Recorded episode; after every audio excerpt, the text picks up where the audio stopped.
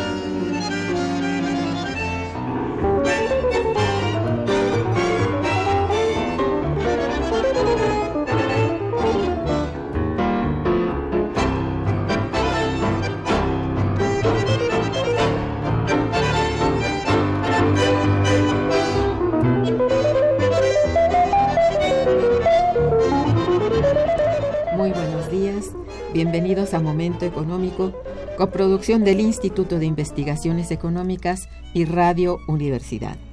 Les saluda Irma Manrique, investigadora del Instituto de Investigaciones Económicas, hoy jueves 26 de enero de 2017. El tema que abordaremos el día de hoy es situación de las remesas y de la migración en comunidades indígenas. Para ello contamos con la valiosa presencia de nuestra amiga, la maestra María de Jesús López Amador. Buenos días, María de Jesús, bienvenida. Muchísimas gracias y muy buenos días a todos.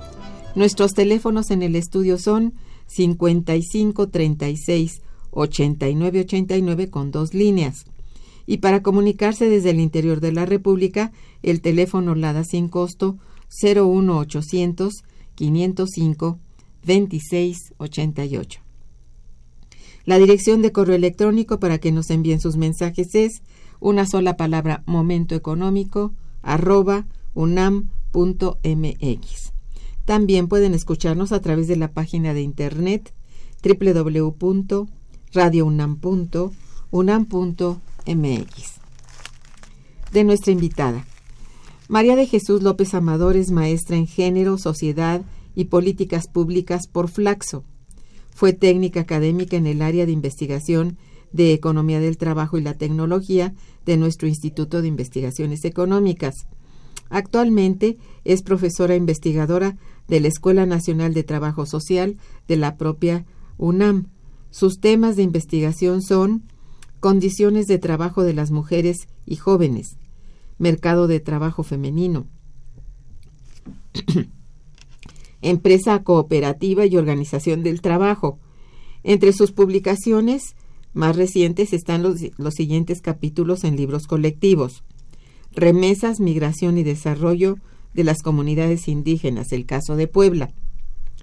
Otro, Veracruz, Migración y Comunidades Indígenas en Remesas, Migración y Comunidades Indígenas, que son justamente las investigaciones en la cual nos apoyaremos para abordar nuestra plática del día de hoy. Bien, el pasado jueves 19 de enero, Momento Económico atendió a través de su programa semanal la llegada a la presidencia de los Estados Unidos de América de Donald Trump. Este hecho, decíamos en dicho programa, va a repercutir en muchas de las actividades económicas, políticas y sociales, tanto en México como en el mundo.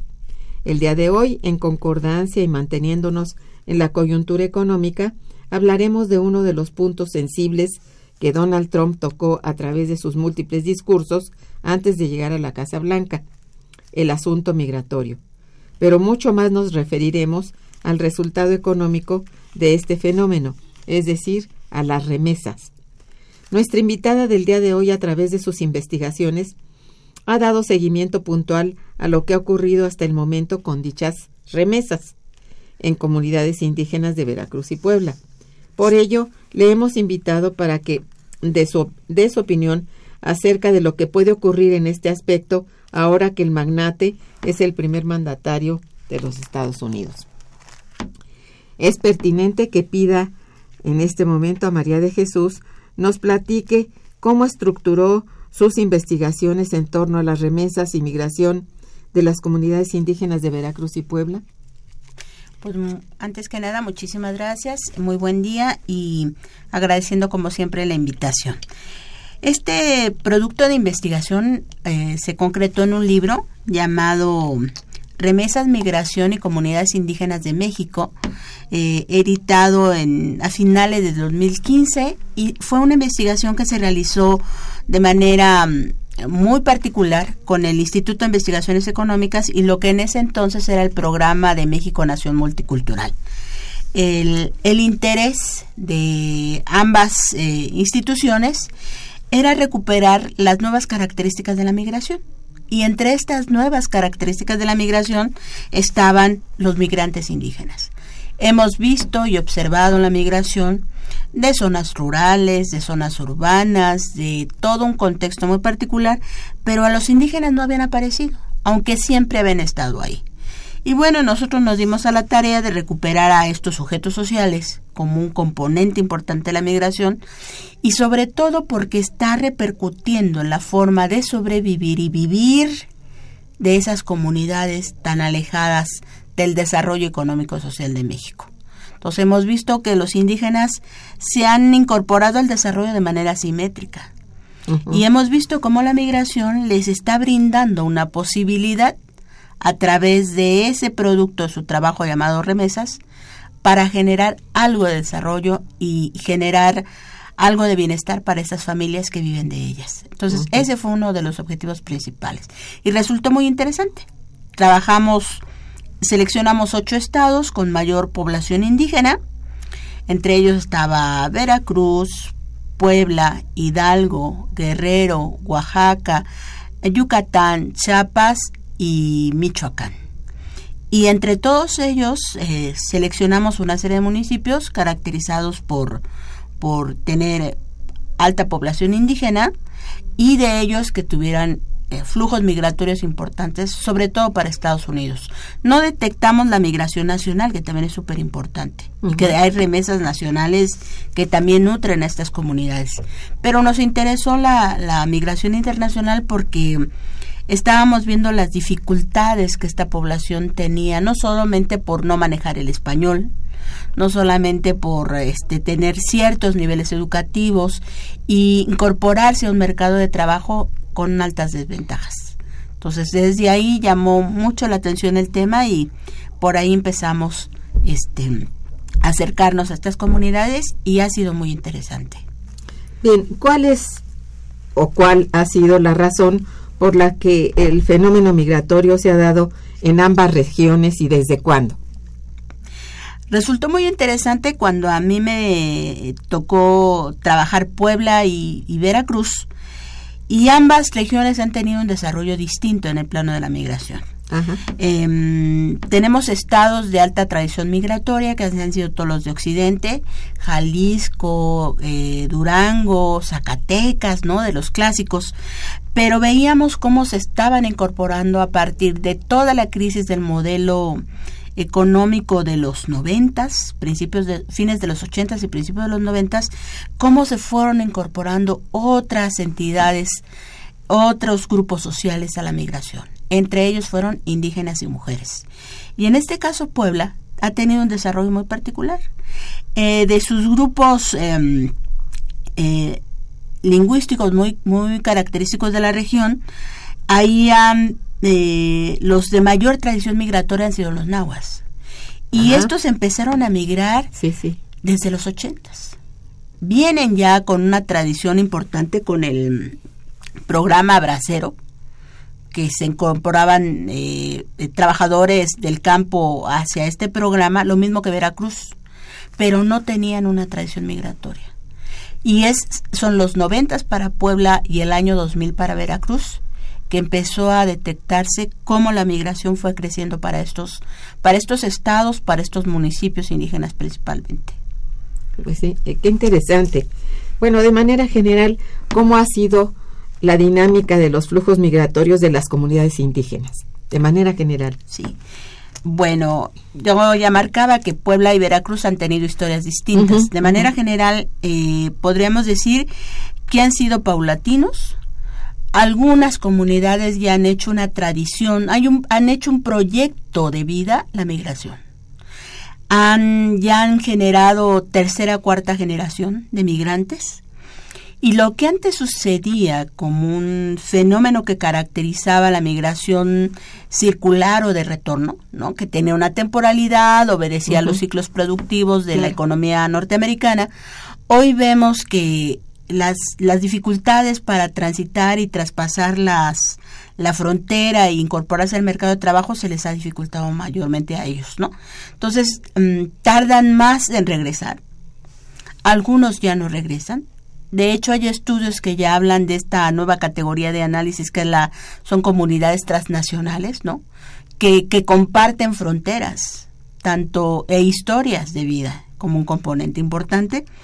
Y también hemos visto que municipios que tenían o empezaban a migrar, eh, por imitación, y por, por efecto de las remesas en el desarrollo de estas comunidades han ido jalando a otros, a otros municipios y otros grupos étnicos a, a sumarse a la migración. Entonces tenemos un periodo muy interesante del 90 al 2000, en el caso de Puebla, y del 2000 al 2010. nuestra investigación eh, recuperó 20 años de la migración. La migración tiene más de 150 años. Sí, sí.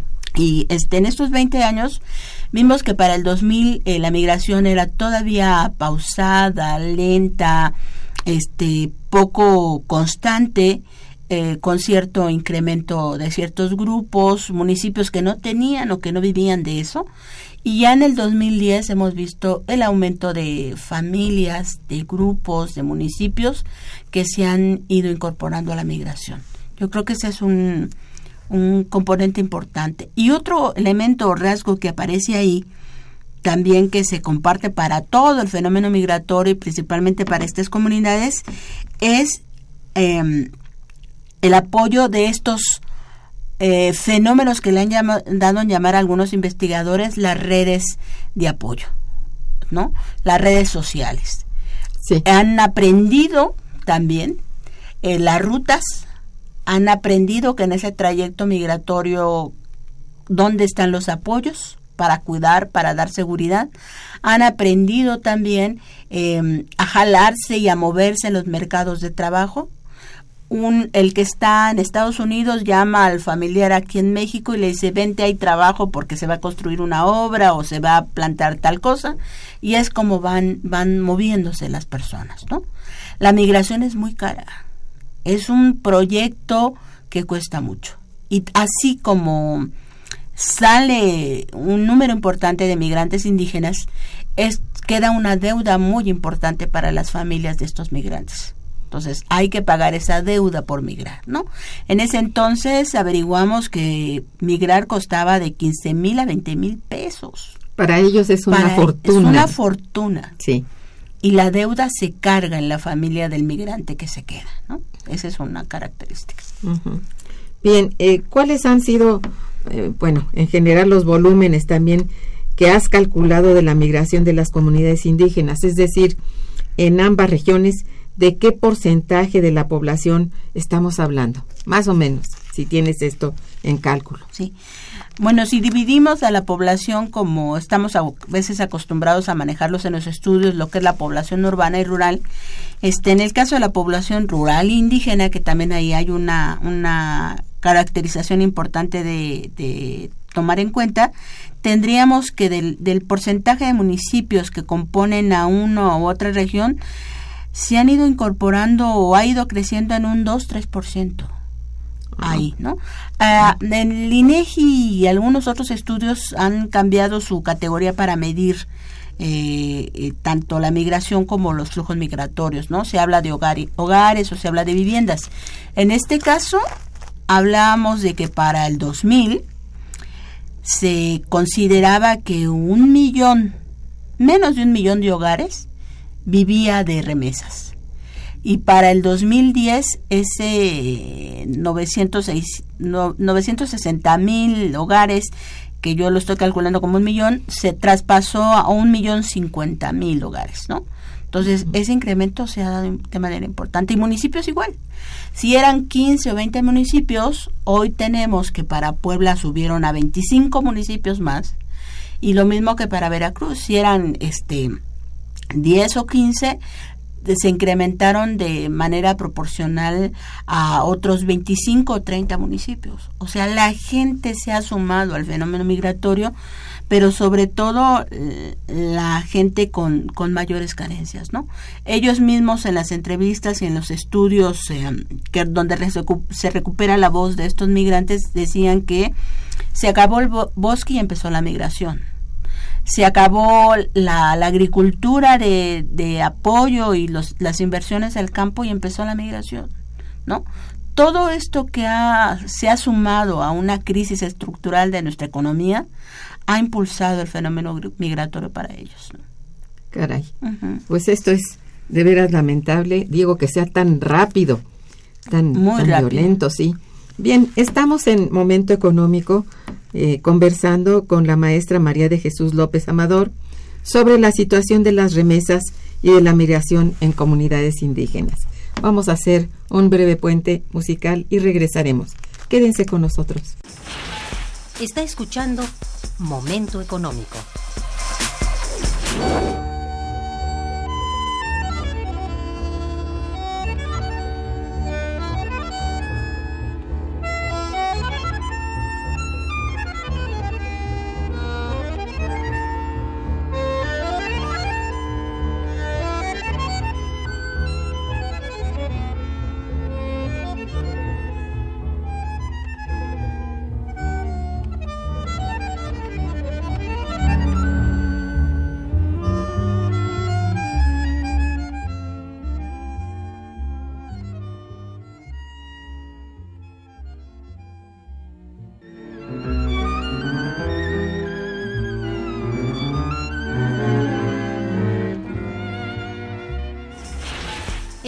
Cabina 55 36 89 89.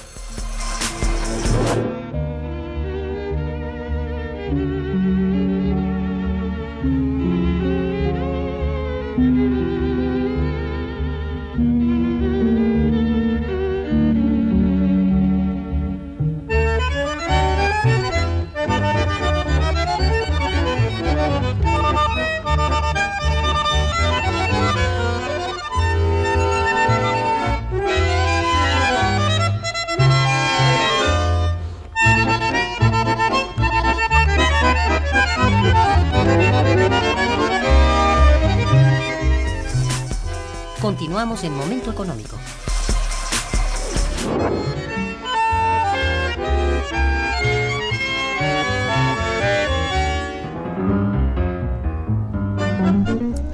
Ahora bien, ya nos has dicho, bueno, y realmente comprendemos las razones por las que se van.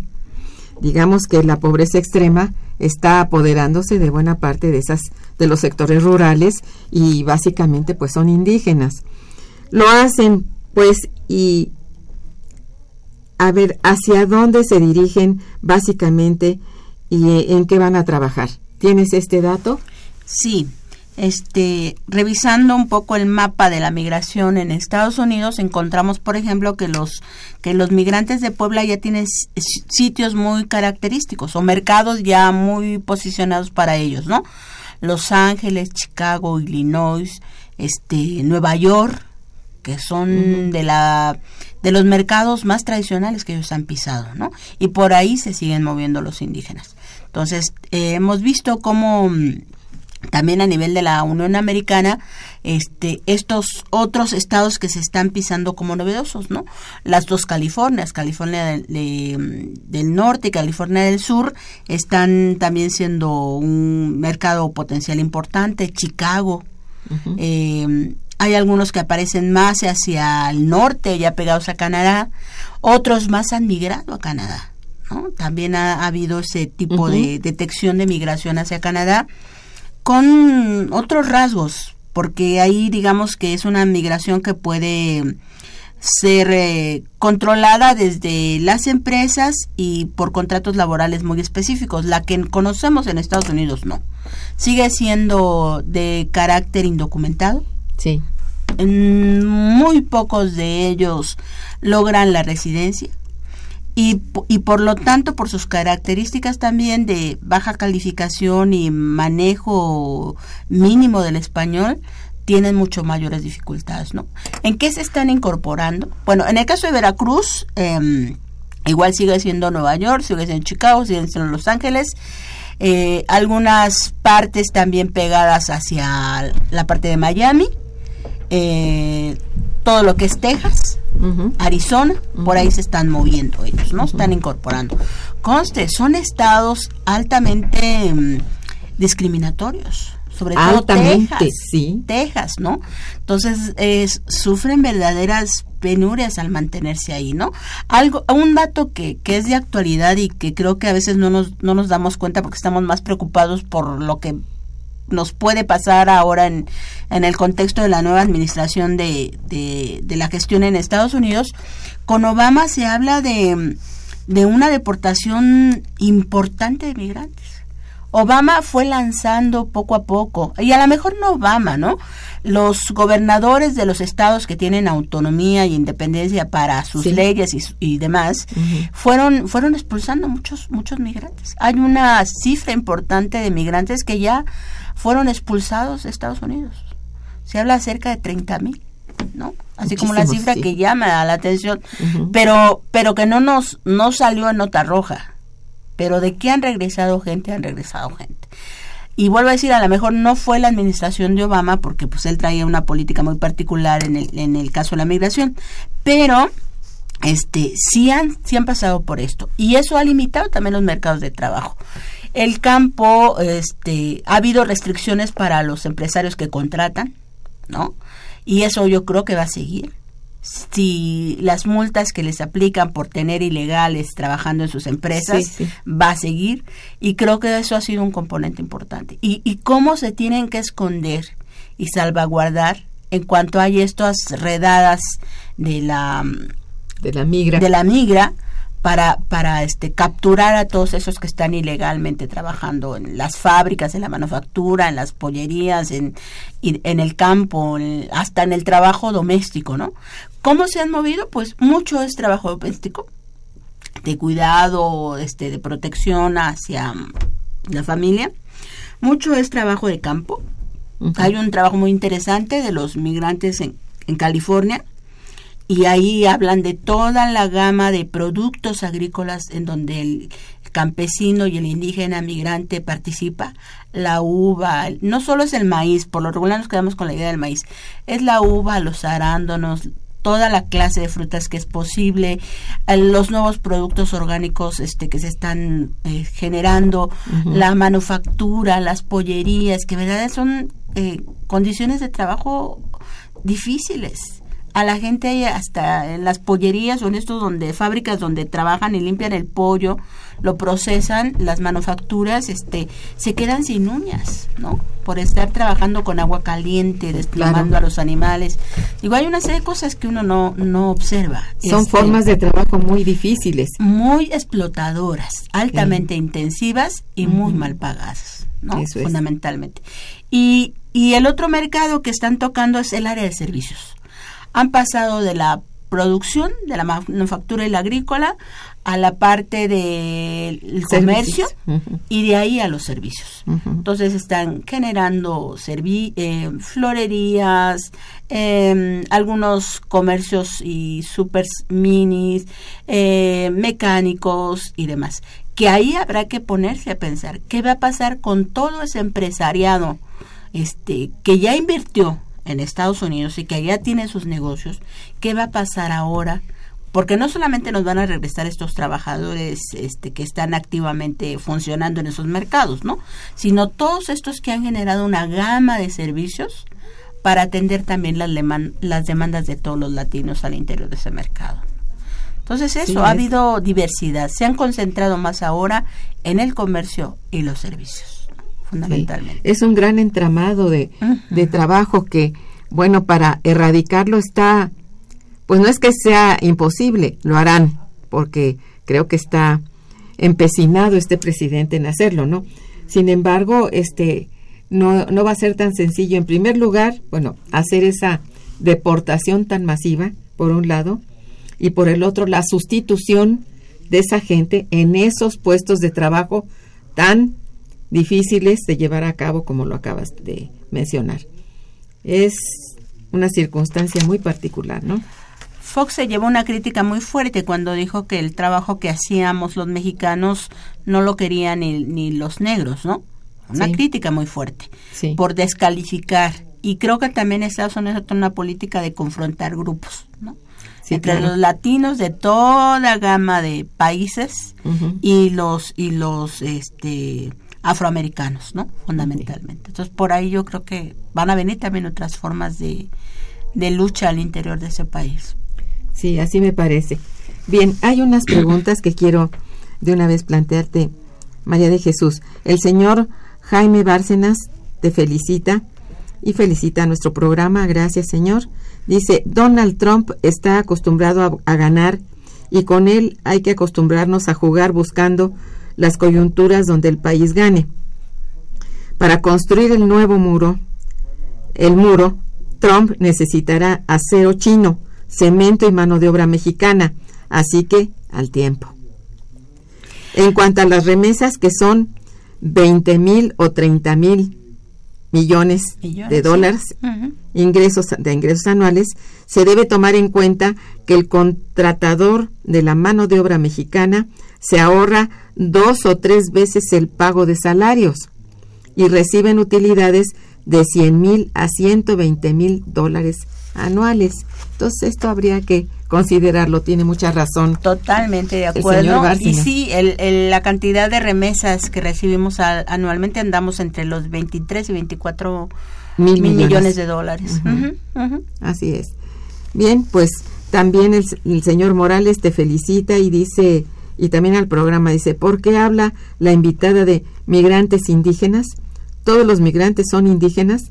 No. No. No, habla de migrantes indígenas porque es una comunidad específica. Sí. ¿Mm? Son eh, es eh, mexicanos que están caracterizados por hablar una lengua indígena. Así Son grupos lingüísticos y a ellos hablamos de los nahuas, de los triquis, de los este de la de los mixtecos que son muy característicos en Guerrero y Oaxaca, que ellos tienen una tradición migratoria importante. Hablamos de los de, en el caso de Chiapas también de los mijes de uh, de Veracruz igual, tenemos ahí un buen grupo de de, de estos este grupos indígenas que que pareciera ser que en México no los tomamos en cuenta se habla de que en México son de 10 a 17 millones de indígenas. Y esos, esos indígenas no han estado incorporados al desarrollo o de manera muy asimétrica, muy desigual. Y entonces se están generando ingreso para sus comunidades a través de la migración. Efectivamente, y es un objeto de estudio, de investigación muy particular. En realidad estamos conscientes, lo sabemos, que la gente que migra no son solo indígenas, Hoy sabemos de grupos específicos, incluso más calificados y todo, que ya se ha hablado en este programa de ellos, pero aquí el asunto, digamos, de estudio, el, objeto de estudio de nuestra invitada es justamente las comunidades indígenas que participan en la migración y que son muy numerosas. Sí, si hablamos de migración en, en, general, hablamos de los sectores urbanos que migran, porque tenemos muchos. Ahí principalmente se lleva el primer lugar el Estado de México. Sí. Y si hablamos de sectores eh, campesinos o rurales, pues sigue siendo Zacatecas, Durango, este Jalisco, los que jalan para allá, para el norte, ¿no? Que son en sí comunidades específicas. Específicas, sí. Los indígenas son otro, otro, asunto. Y son realmente los más desprotegidos, por decirlo así. Bien, este, hablemos nuevamente, si te parece, de cifras económicas. ¿Cuánto reciben en dichas zonas del país por concepto de remesas indígenas? Sí, em, si hablábamos de que México recibe un, un caudal de, de, dólares vía remesas, las comunidades indígenas también reciben un caudal importante de remesas. ¿no? A lo mejor en, en, monto total no lo podría precisar porque ya las cifras se nos movieron bastante, pero sí podría hablar de el porcentaje de hogares que viven de esas remesas. Se calcula que los eh, que los envíos de remesas llegan entre 200 y 300 dólares. A veces son quincenales, a veces son mensuales. Pero de esos 300 o 200 dólares, hablamos de que son más de un millón de familias que viven de ellos, ¿no? Y de esos, este, conste, hablamos que estas familias están integradas a veces por más de 8 o 10 miembros. Entonces, ese es un componente. Son familias grandes con un número importante de hijos que viven de esa cantidad de remesas, ¿no? ¿De a qué corresponde en función de su del porcentaje de ingresos que reciben esas comunidades, pues yo diría que entre un 30 a 40% de esas comunidades eh, se deriva de las remesas, de, este, de esta transferencia eh, de dólares hacia las comunidades, ¿no? Y nos tocó ver un caso muy característico, a lo mejor es anecdotario, pero en, en Oaxaca nos tocó ver un, un hotelero muy, muy, muy, este, eh, digamos, pues de esos hotelitos de, de, pueblo, por así decirlo, y, y en toda su mesa la tenía llena de dólares. Toda su mesa. Yo, esa cosa verde que está ahí, ¿de qué se trata, no? pues eran dólares que él cambiaba. Él se dedicaba a hacer estos cambios de, moneda para toda la, gente que, que, recibía, que, tenía sus envíos, ¿no? De los migrantes. De los migrantes. Y uno ve comunidades, por ejemplo, Puebla, Azúcar de Matamoros, cómo está lleno su centro de esa, de ese, de ese ayuntamiento, están, del municipio, perdón, está lleno de puros bancos y remesadoras, ¿no? de la cantidad de servicios que se han generado a través de la remesa y que hay necesidad de cambiarlo. Y eso también es un grave riesgo. ¿Qué hacen los, los, las familias indígenas que reciben remesas? El valecito o el comprobante con el que reciben o cambian lo rompen. Entonces ni siquiera ellos mismos saben la cantidad de recursos que reciben al mes. Y no hay forma de verificarlo. A veces los datos son vía telecom vía bancos, las que nos dan alguna información, o Banco de México, que se comprometió en algún momento de respaldar ese, ese recibo de remesas, no solamente a nivel nacional, vía municipal, bajar la información a los municipios, y eso daría una posibilidad de acción a los gobiernos importante. Pero bueno, eso, eso no se ha dado todavía. Así es. Bien, Celia Malagón te felicita y felicita a nuestro programa. Muchas gracias. Dice, Estados Unidos ha dejado de ser un país productor desde hace muchos años, por eso ahora quieren los puestos que tienen los mexicanos en Estados Unidos. México tiene que desarrollar su industria e impulsar el campo para generar los empleos que requiere el mexicano. Bueno. Sí, totalmente. Decíamos, ¿quién causó la crisis manufacturera de la industria norteamericana? Los que están gobernando hoy. Ellos la causaron. Nada más que ahora están diciendo que todos, todos los otros la causamos, ¿no? Efectivamente, ellos están en una grave crisis de empleo, en una grave crisis de producción, de producción y, en una, y en un gran endeudamiento. Eso no, no le pasó a Estados Unidos hoy. Le pasó a Estados Unidos desde el 90 para acá, ¿no? Así es. Nada más que ahora la política es otra, un proteccionismo ahí recalcitrante importante, ¿no? Exacto. Bien, vamos a un puente musical bonito y regresaremos. Quédense con nosotros.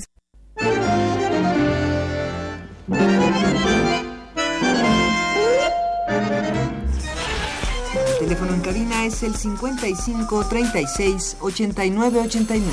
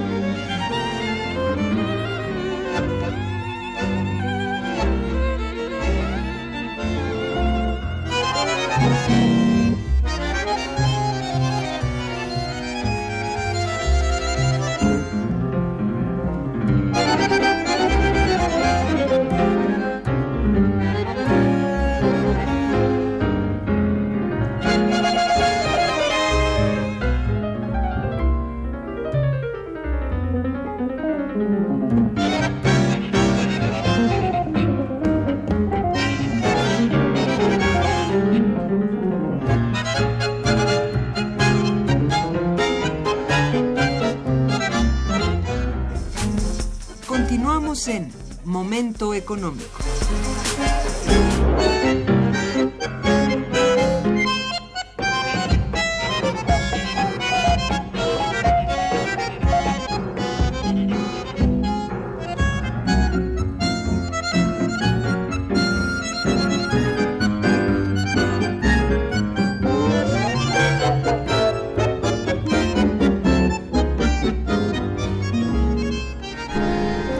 Bien, eh, en tu opinión, ¿cuál es el impacto que esta captación de remesas ha generado en Veracruz y Puebla?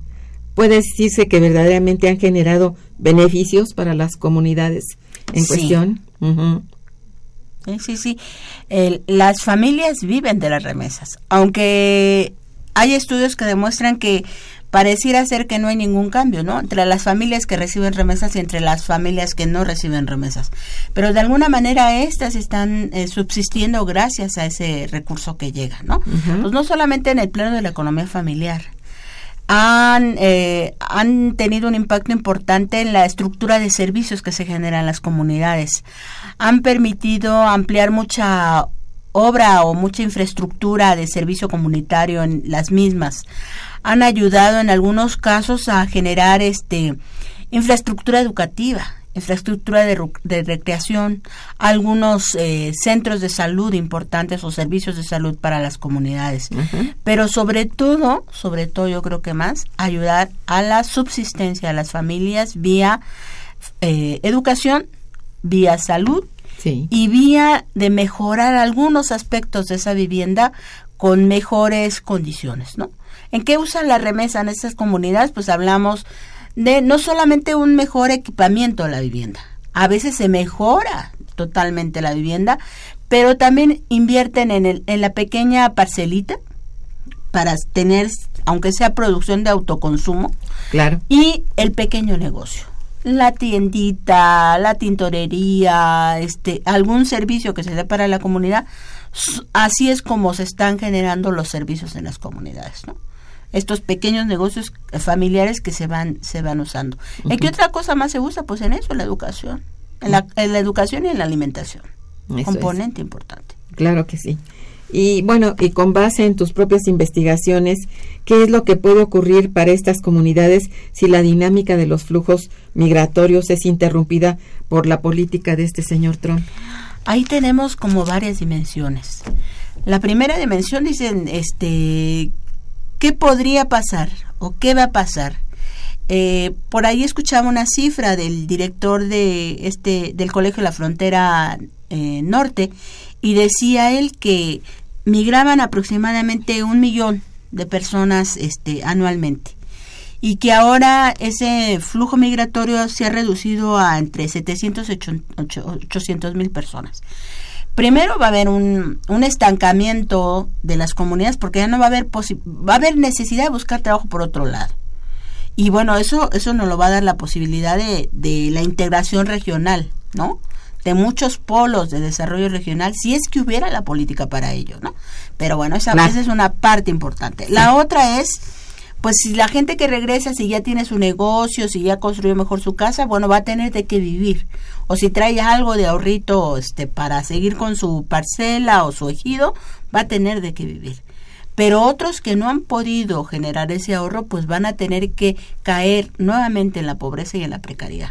Si ya tenemos dos millones de más, más de, de, de pobres, Así ¿no? es. que, que se nos subió la cifra el año pasado, me parece, Imagínense este porcentaje de, de pobres eh, migrantes que se van a incorporar a la economía mexicana bastante este eh, dejada de la mano de Dios, ¿no? Porque nuestros gobernantes no han tenido la posibilidad de esas políticas más integradoras, pues ahí vamos a tener un incremento de la pobreza, ¿no? Y a lo mejor con ello más delincuencia, más inseguridad, más este desplazamientos forzados, porque eso también va a incrementar los desplazamientos forzados.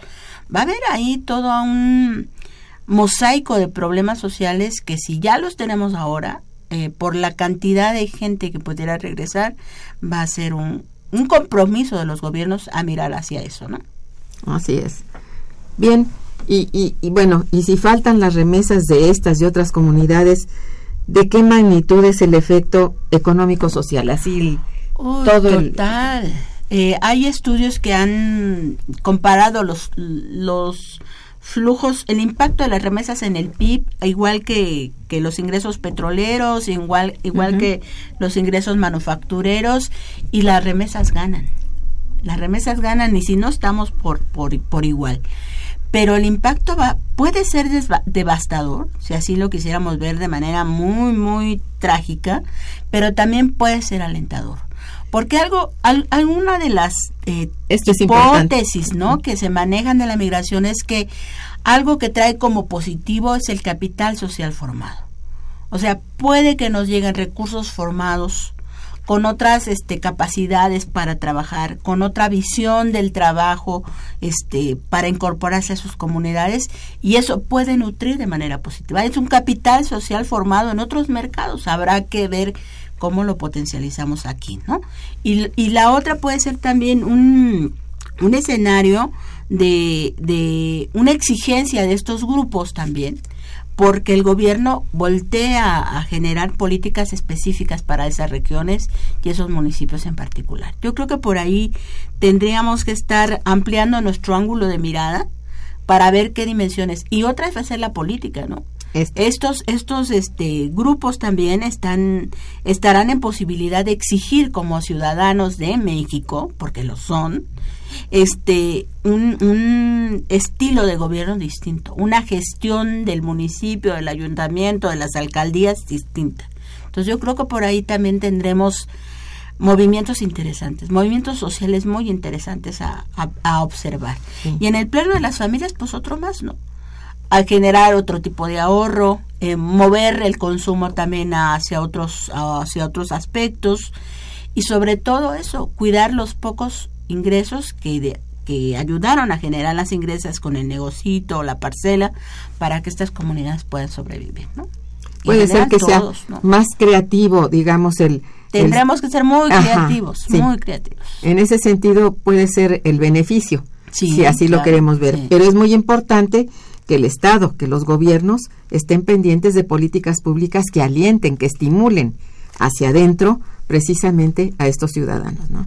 regresar a ver hacia adentro de esas regiones. México es una nación, como dicen en la UNAM, eh, pluricultural, plur- pluriétnica. Tenemos muchos grupos que hemos abandonado y creo que por ahí muchas regiones que están abandonadas y que tienen una riqueza importante de recursos, de gente, de formas de vida, de estilos de trabajar.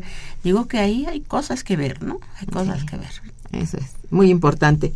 Bueno, pues haremos un puente musical y regresaremos. Quédense, óiganos.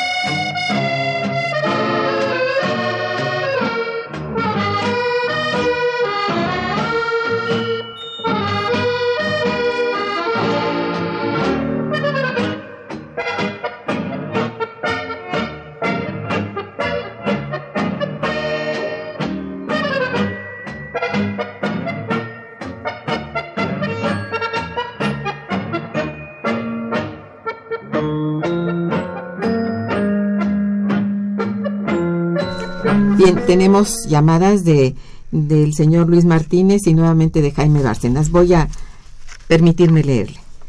Eh, felicita de nuevo a la invitada y al programa, a, a ambas personas. Dice, el descuido, dice el señor Martínez, el licenciado Martínez, el descuido de los gobiernos posrevolucionarios desde 1940 para adelante han descuidado, bueno, su descuido ha sido la falta de creación de oportunidades para México. Los gobernantes deben cambiar hoy su política para lograr un desarrollo que brinde a la población oportunidades de empleo y de una vida digna. Debemos unirnos contra aquellos que no nos quieren que no que nos quieren perjudicar. Es esto. Bueno, tiene razón y, y respecto a esto creo que hace un momento ha sido bastante amplia tu explicación y bueno, estamos de acuerdo. ¿Quieres agregar algo? No, nada más totalmente de acuerdo. Este, ahora hay que voltear hacia adentro y ese voltear hacia adentro también implica que aprendamos a escucharnos. Y de ahí va a salir muchas muchas propuestas muy creativas de la sociedad civil y bueno, sobre todo esa sociedad civil organizada que necesitamos abrir espacios para la escucha, ¿no? Exacto.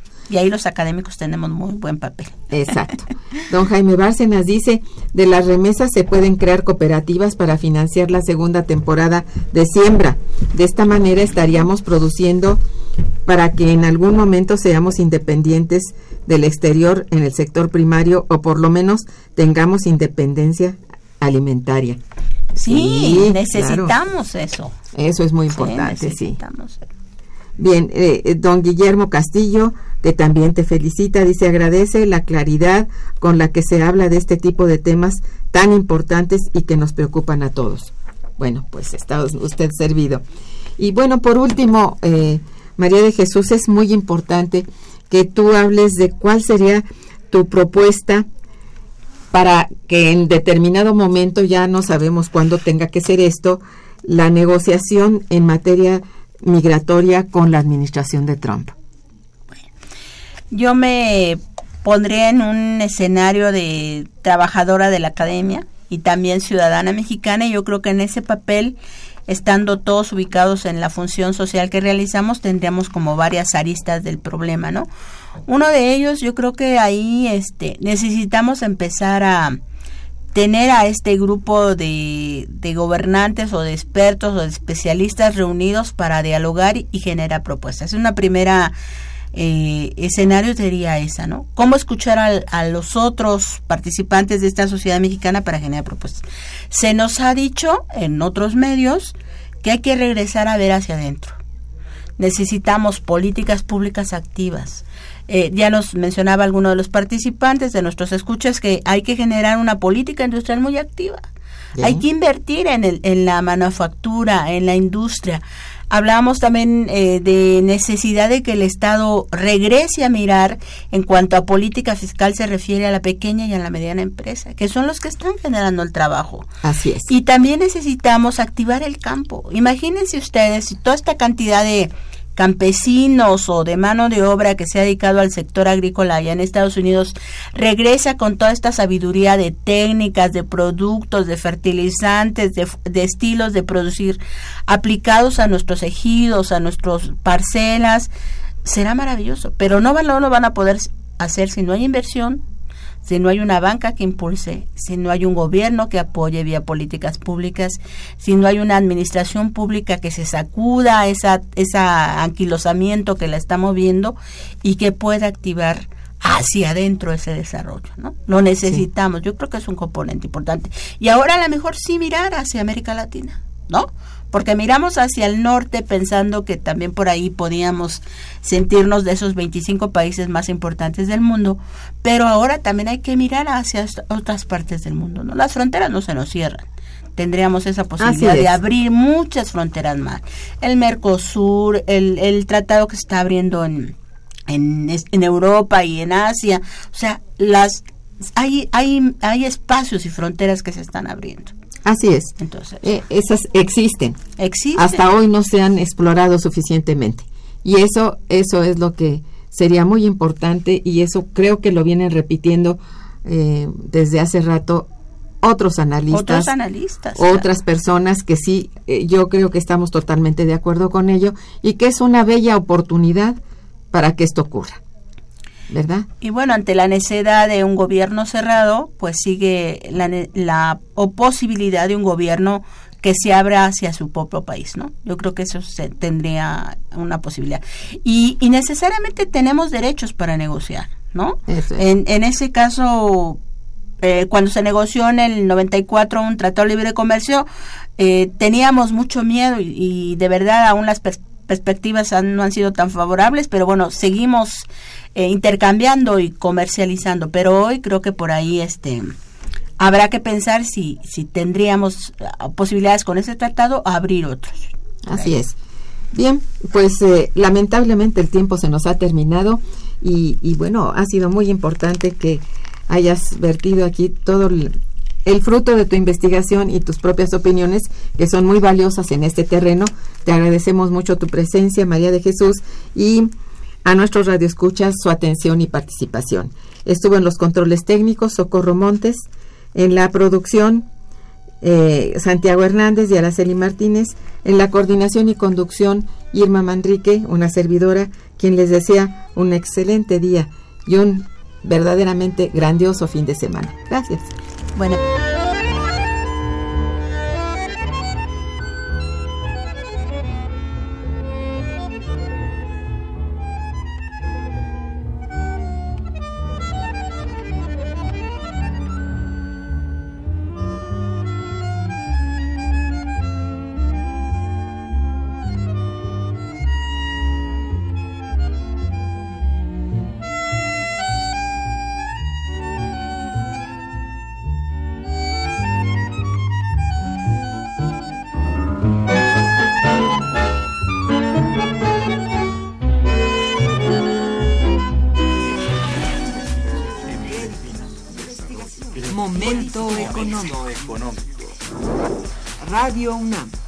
Instituto de Investigaciones Económicas presentó Momento Económico.